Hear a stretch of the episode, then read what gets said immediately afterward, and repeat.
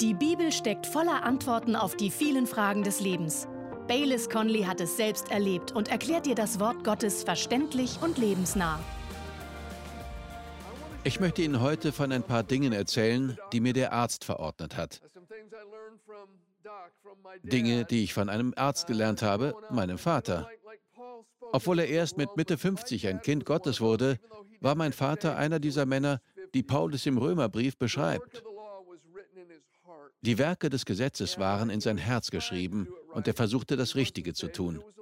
Er war nur nicht gerettet. Und ich habe in meiner Jugend viel Gutes von ihm gelernt. Nicht, dass Sie den Eindruck bekommen, er sei vollkommen gewesen. Das war er nicht. Mein Vater konnte nichts wegwerfen. Er hat die Weltwirtschaftskrise erlebt und seine Familie hat zweimal durch Überschwemmungen alles verloren. Beides hat ihn geprägt. Er wuchs sehr arm auf. Einmal musste er zusammen mit seinen Geschwistern und meinen Großeltern durch ein Boot von Dach seines Hauses gerettet werden. Zweimal in seinem Leben verloren sie alles, was sie hatten. Das hat ihn so sehr geprägt, dass er nichts wegwerfen konnte. Das brauchen wir noch einmal, sagte er immer. Er konnte nicht einmal Lebensmittel wegwerfen, die wirklich in den Abfall gehörten. Von meinem Vater kamen auch kaum Lob oder Bestätigung. Auch das kam daher, wie er aufgewachsen war. Wenn er einen lobte, war das etwas ganz Besonderes, weil es so selten vorkam. Er zeigte auch kaum seine Zuneigung, weder meiner Mutter noch meiner Schwester oder mir. Auch das war eine Folge des Umfelds, in dem er aufgewachsen war. Ich muss aber sagen, dass er besser darin wurde, nachdem er Jesus angenommen hatte. Er lernte mit der Zeit immer mehr Zuneigung zu zeigen und Bestätigung zu geben. Zug auf das Wegwerfen wurde er eher immer schlimmer. Er war genauso unvollkommen wie wir alle, aber ich habe auch ein paar wirklich gute Sachen von ihm gelernt. Und davon möchte ich Ihnen heute erzählen. Es sind sechs verschiedene Punkte und jeder hat einen eigenen Aspekt. Der erste Punkt heißt Freunde. Sprüche 17, Vers 17. Ein Freund liebt zu jeder Zeit. Wäre mein Vater Ihr Freund gewesen, hätte er zu Ihnen gehalten, ob in Höhen oder Tiefen, guten oder schlechten Zeiten. Wenn er der Freund von jemandem war, dann blieb er das. Er war ein Freund fürs Leben. In Sprüche 18, Vers 24 steht, Freunde kommen und gehen, aber ein wahrer Freund hält zu dir wie ein Familienmitglied. Die meisten Übersetzungen sagen hier, ein echter Freund hält zu dir wie ein Bruder. Mein Vater sagte oft zu mir, du hast Glück, wenn du zwei oder drei gute Freunde im Leben findest. Du wirst viele Bekannte haben, aber nur sehr, sehr wenige wirkliche, gute, enge Freunde.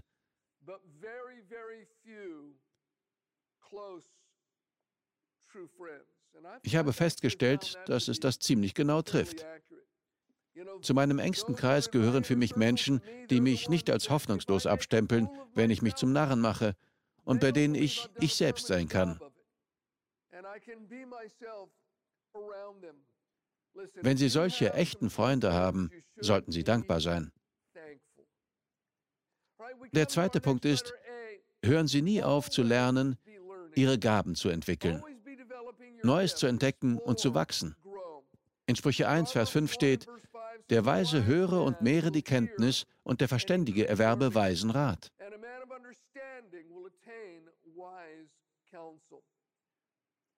Mein Vater blieb immer ein Lernender. Er lernte stets dazu. Er wollte immer weiter wachsen, nicht nur geistlich, sondern auch im Leben. Er lernte immer irgendetwas. Er las immer etwas oder entdeckte etwas Neues. Er las alles, was er über die Religion und Kultur der indigenen Bevölkerung finden konnte und lernte sogar wichtige Sätze in einem Dutzend verschiedener indigener Sprachen auswendig. Er sprach ganz passabel Französisch. Er konnte mit jedem auf Französisch ein einfaches Gespräch führen. Er war Zahnarzt. Er liebte die Natur. Er beschäftigte sich mit der Herkunft von Wörtern und Ausdrücken. Er malte. Er verfolgte verschiedene Interessen. Er entdeckte und trainierte die Gaben, die Gott ihm gegeben hatte.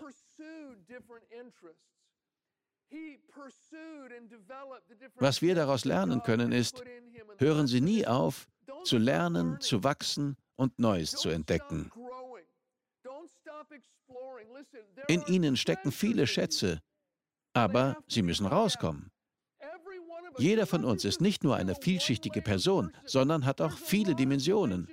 Gott hat in jeden von uns so viel hineingelegt. Es wäre eine Schande zu leben und zu sterben, ohne diese Dinge in seinem Inneren zu entdecken und weiterzuentwickeln.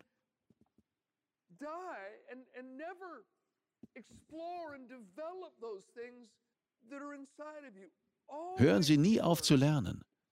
Probieren Sie Neues aus. In Ihnen steckt so vieles. Entdecken Sie diese Dinge zu Ihrer Freude und Ihrem Nutzen, aber auch zum Nutzen für andere. Andere brauchen das, was Gott in sie hineingelegt hat. Er hat es nicht dazu geschaffen, dass es einfach schlummert. Er möchte, dass sie es anzapfen, weiterentwickeln, lernen, wachsen und ausbauen.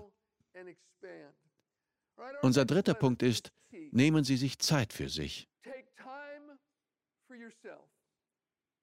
In Markus 6, Vers 31 sagt Jesus zu seinen Jüngern, Kommt, ihr selbst allein an einen öden Ort und ruht ein wenig aus. Denn diejenigen, die kamen und gingen, waren viele und sie fanden nicht einmal Zeit, um zu essen. Über diesen Punkt hat mein Vater am meisten mit mir geredet. Er hat es mir auch vorgelebt. Als Zahnarzt hatte er einen anstrengenden Beruf. Viele Leute dachten wohl aufgrund seiner Art, sie könnten jederzeit zu ihm kommen. Manche Leute kennen auch einfach keine Grenzen. Es gab Leute, und das kam regelmäßig vor, die zu unserem Haus kamen. Ich spielte im Vorgarten. Ist dein Vater da? Ja. Sie gingen zur Tür und klopften. Herr Doktor, ich habe das und das Problem. Könnten Sie sich meine Zähne anschauen? Die Leute kamen tatsächlich zu unserem Haus. Sie fanden heraus, wo wir wohnten. Und sie riefen ständig bei uns zu Hause an. Ich bekam immer zu Ärger, wenn ich ans Telefon ging und sagte, ja, er ist da. Wenn er dann ans Telefon kam, sah man schon, wie er rauchte. Ich will gerade meine Ruhe haben. Seine Arbeit als Zahnarzt war also recht anstrengend. Deswegen ging er in seiner Freizeit oft wandern und zelten. Als Kind ging ich jedes Wochenende mit. Wir fuhren in die nahen Berge und verbrachten ein paar Tage dort. Später fuhren wir ins Hochgebirge und waren eine oder anderthalb Wochen unterwegs. Dann stürzte ich als Teenager mit Drogen und allem möglichen anderen ab. Und Papa konnte nicht mehr auf mich als Wandergefährten zählen. Also suchte er sich Freunde, die mitkamen. Wenn niemand mitkam, ging er allein. Er verbrachte allein eine Woche im Hinterland, angelte, wanderte und erkundete die Gegend. Und er sagte immer zu mir, du musst dir solche Zeiten für dich nehmen. Ich finde es wichtig zu beten und in der Bibel zu lesen, unbedingt. Aber wir sind auch emotionale Wesen und brauchen Dinge, bei denen wir emotional auftanken können. Ich spiele gern Golf und ich bin gern auf dem Meer.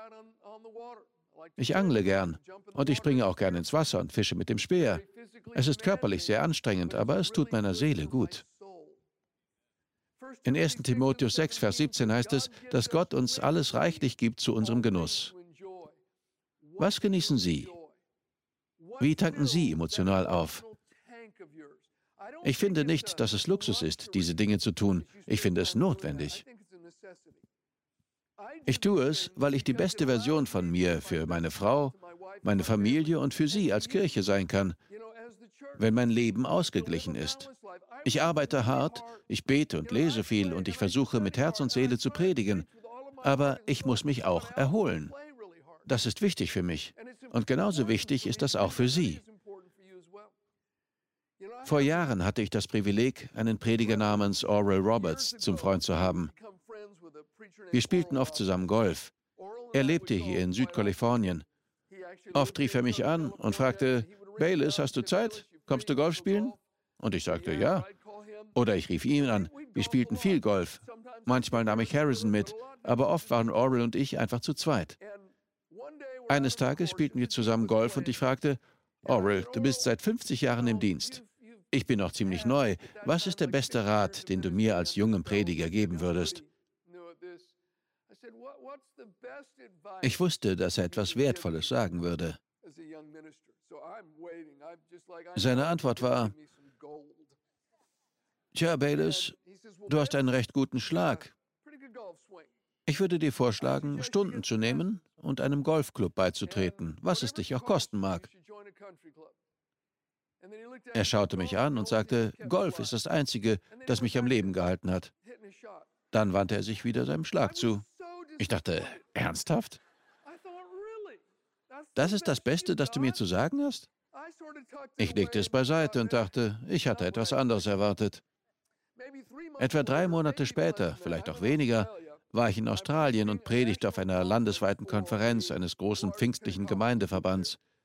Sie fanden heraus, dass ich gern Golf spielte, also schickten sie mich mit einem älteren Herrn namens Leo los. Er war einer der Gründer der Pfingstbewegung in Australien und bei ihnen eine Art Legende. Wir gingen also Golf spielen und gingen über den Golfplatz. Da erzählte mir Leo eine Geschichte. Er sagte, weißt du, Bayless, am Anfang waren wir sehr gesetzlich. Jungen durften keine kurzen Hosen tragen, ganz gleich, wie heiß es war. Man durfte nur geschlechtergetrennt schwimmen gehen. Jungen und Mädchen durften nicht gleichzeitig im Schwimmbecken sein. Frauen durften sich nicht die Haare abschneiden. Jungen durften keinen Sport treiben. Uns wurde gesagt, dass es eine Sünde war, Sport zu treiben. Also mussten wir uns davon fernhalten. Er sagte, als junger Prediger bekam ich ziemlich ernste körperliche Symptome. Ich ging also zum Arzt. Nachdem der Arzt mich untersucht hatte, sagte er, Leo, grundsätzlich ist bei Ihnen alles in Ordnung, aber Sie bauen gesundheitlich ab. Ich sage Ihnen warum. Haben Sie ein Ventil? Er sagte, was meinen Sie damit? Der Arzt sagte, was ist Ihr Hobby? Er sagte, ich lese in der Bibel. Der Arzt sagte, das ist gut, dass Sie in der Bibel lesen, aber Sie brauchen ein Hobby. Er erwiderte, nein, ich lese in der Bibel und bete. Der Arzt sagte, tun Sie das weiterhin, aber Sie tragen all den Stress vom Leben und von der Arbeit mit sich herum. Wenn Sie kein Hobby als Ventil dafür finden, werden Sie jung sterben, weil all dies durch Stress ausgelöst wird. Leo schaute mich an und sagte, und dann, Bayless, tat ich etwas absolut Skandalöses. Ich fing an, Golf zu spielen. Er sagte, es habe viel Gerede und Anfeindungen im Gemeindeverband gegeben. Er sagte, ich musste viel Kritik deswegen einstecken, aber ich würde nicht früh sterben. Und dann drehte er sich mitten auf dem Fairway um, schaute mich an und sagte, Bayless, Golf ist das Einzige, das mich am Leben gehalten hat. Ich dachte, das habe ich doch vor kurzem schon mal gehört. Und dann erinnerte ich mich an ein Erlebnis an der Bibelschule, als ein Missionar aus Borneo zu uns kam. Für mich war das eine der entferntesten Ecken der Erde. Und so saß ich an der vordersten Stuhlkante und dachte, erzähl uns von den Menschen. Erzähl uns von Opfern. Aber er sagt als erstes, ich bin schon lange in der Mission und ich möchte euch sagen, wenn ihr es als Missionar schaffen wollt, braucht ihr ein Hobby. Er sagte, ich suche nach Strandgut, ich sammle Muscheln. Und ich dachte, das soll ein echter Missionar sein? Ich nahm ihn fast nicht mehr ernst. Aber später, nachdem ich erst von Oral und dann von Leo etwas Ähnliches gehört hatte, fing ich an zu begreifen. Ich betrachte diese Zeiten für mich nicht als Luxus, sondern als Notwendigkeit. Ich achte übrigens auch darauf, dass meine Frau Zeit mit ihren Freundinnen verbringen und Dinge tun kann, die sie gern tut. Und ich achte darauf, dass ich mit ihr Zeit verbringe. Es geht dabei also nicht nur um mich. Ich möchte mein Bestes geben, aber ich möchte auch, dass meine Frau die beste Version ihrer selbst ist. Ich sorge also dafür, dass sie ebenfalls Zeit für sich hat. Nehmen Sie sich Zeit für sich. Der vierte Punkt ist Ehrlichkeit und Integrität.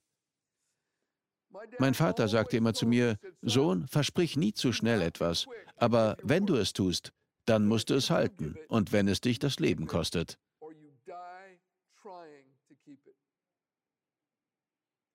Ich kann mich nicht erinnern, dass mein Vater je ein Versprechen gebrochen hätte. Er brach nie sein Wort.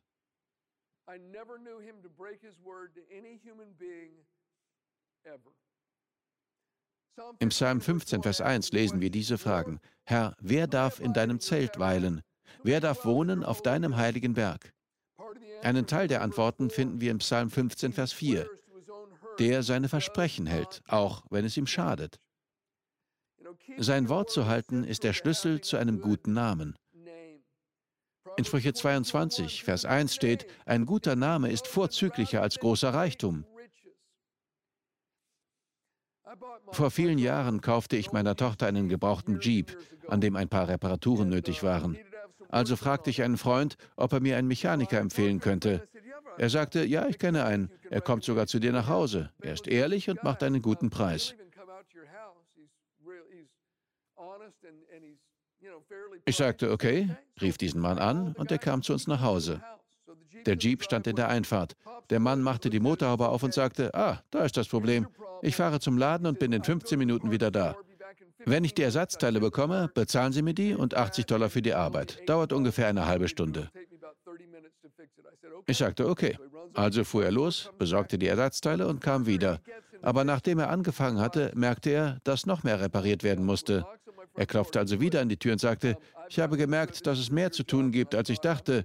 Ich brauche noch ein anderes Teil. Würden Sie es für mich besorgen? Er sagte mir, was er brauchte. Ich schrieb es auf und besorgte es. Es kostete um die 25 Dollar. Ich kam mit dem Teil zurück und er arbeitete dreieinhalb Stunden an dem Auto, bis es wieder lief. Als er fertig war, sagte ich, wie viel schulde ich Ihnen? Er sagte 80 Dollar. Ich sagte aber, das haben Sie gesagt, als Sie dachten, dass es weniger zu tun gäbe. Sie haben nicht nur eine halbe Stunde daran gearbeitet, sondern über drei. Was schulde ich Ihnen also? Da wurde er wütend und sagte, ich weiß, dass es länger gedauert hat, aber ich habe Ihnen mein Wort gegeben und gesagt, es kostet 80 Dollar. Also kostet es 80 Dollar und fertig. Ich sagte, in Ordnung und bezahlte die 80 Dollar.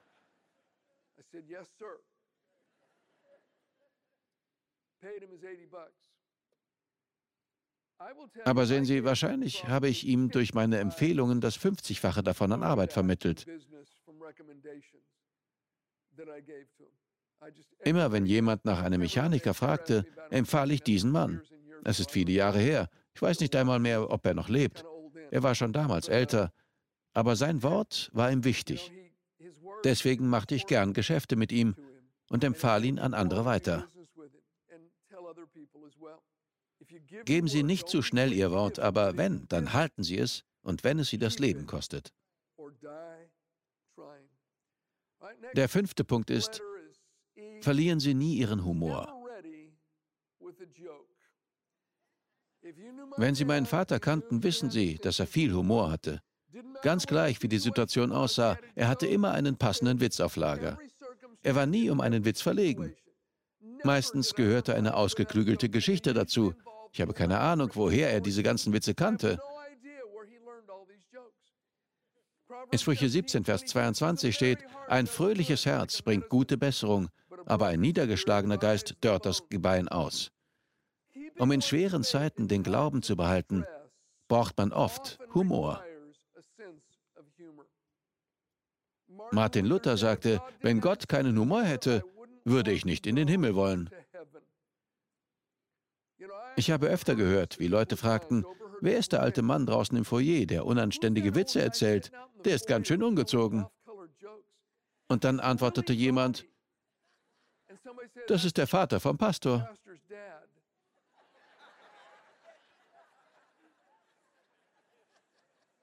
Es stimmt. Einmal war ich am Flughafen und blieb mit sieben oder acht anderen im Aufzug stecken. Wir hingen zwischen den Stockwerken fest. Es gab ein kleines Telefon, aber das funktionierte nicht. Also warteten wir. Und es war interessant. Ich beobachtete alle im Aufzug. Jeder reagierte anders. Ein paar bekamen sofort Panik. Sie redeten über Platzangst und wurden panisch. Ein paar wurden wütend. Ich muss den und den Flug kriegen. Warum halten die hier ihre Aufzüge nicht in Ordnung? Andere trugen einen erstaunten Ausdruck im Gesicht wie, das passiert mir doch nicht wirklich, oder? Andere wussten nicht, was sie tun sollten. Und wissen Sie, was ich tat? Ich fing an, Witze zu machen. Niemand fand sie lustig, außer mir. Schließlich drückten ein anderer Mann und ich die Türen auf. Und weil wir buchstäblich zwischen zwei Stockwerken hingen, mussten wir alle aus dem Aufzug hieven, einschließlich einer Frau im Rollstuhl. Wir hoben alle hoch. Und dann krabbelten wir selbst auf den Bauch hinaus.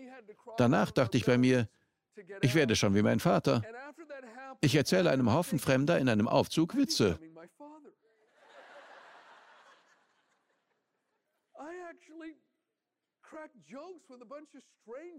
Denn genau das hätte mein Vater getan. Aber es macht mir eigentlich nichts aus, in dieser Hinsicht wie mein Vater zu sein. Das ist keine schlechte Sache.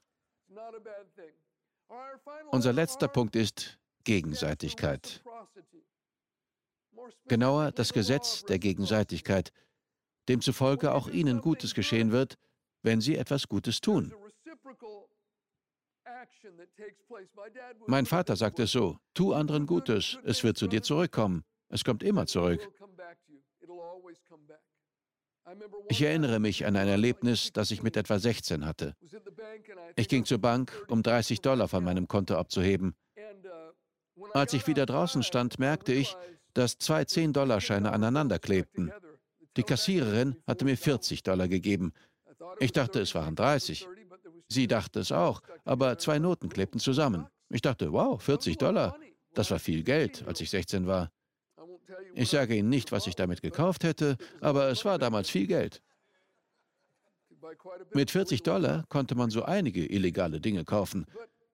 Aber ich erinnerte mich an die Worte meines Vaters. Also ging ich wieder in die Bank. Es hatte sich eine lange Schlange gebildet. Ich stellte mich ans Ende und wartete und wartete, bis ich wieder bei der Kassiererin ankam. 20 Minuten später stand ich schließlich wieder vor ihr und sagte, ich habe vorhin 30 Dollar abgehoben, aber zwei 10-Dollar-Scheine klebten zusammen. Sie haben mir 40 Dollar gegeben. Sie war unendlich dankbar. Sie sagte, sie hätte die 10 Dollar aus ihrer Geldbörse nehmen müssen, wenn am Ende ihre Bilanz nicht stimmte. Danke, sagte sie, und als ich es nächsten Tag meinem Vater erzählte, sagte auch er, gut gemacht. Es war eines der wenigen Male, dass er mich lobte. Er sagte, gut gemacht, das wird zu dir zurückkommen. Wussten Sie, dass die Bibel das auch lehrt? In Galater 6, Vers 7 steht, denn was ein Mensch sät, das wird er auch ernten. Jesus sagt es in Lukas 6, Vers 38 so, Gebt und es wird euch gegeben werden. Das ist der Faktor Gott, ein gutes, gedrücktes und gerütteltes und überlaufendes Maß. Gott wird Menschen dazu bringen, es ihnen in den Schoß zu legen. Wenn sie jemandem etwas Gutes tun, wird es zu ihnen zurückkommen. Es gibt ein Gesetz, das Gott eingesetzt hat.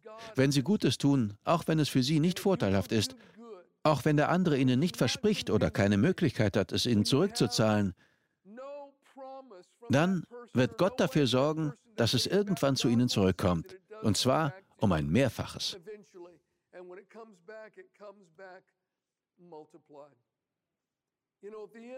Am Ende seines Lebens, als Papa nicht mehr laufen konnte, ging ich immer zu ihm und rasierte ihn, schnitt ihm die Fußnägel, wusch ihm die Haare und all diese Dinge. Und als ich eines Tages dort war und ihn gerade rasiert hatte, lag er im Bett und hatte einen weit entfernten Ausdruck im Gesicht. Ich fragte, Papa, woran denkst du? Er sagte, an die Ewigkeit. Ich fragte, woran genau? Und er sagte, dass sie immer weiter und weiter und weiter und weiter und weiter geht. Das wiederholte er immer wieder. Er sagte, sie geht immer weiter. Wir sind für die Ewigkeit geschaffen. In der Bibel steht, dass Gott die Ewigkeit in unser Herz gelegt hat. Dieses irdische Leben ist flüchtig. 70, 80, 90 Jahre, dann ist es vorbei. Und danach kommt die Ewigkeit. Dieses Leben ist eigentlich nur die Garderobe für die Ewigkeit. Wir müssen unseren Frieden mit Gott machen, solange wir die Chance dazu haben. Denn das Leben ist so schnell vorbei. Wir danken dir fürs Zuhören. Weitere Predigten sowie eine tägliche Andacht von Baylis findest du kostenlos auf baylis-conley.de. Gott segne dich.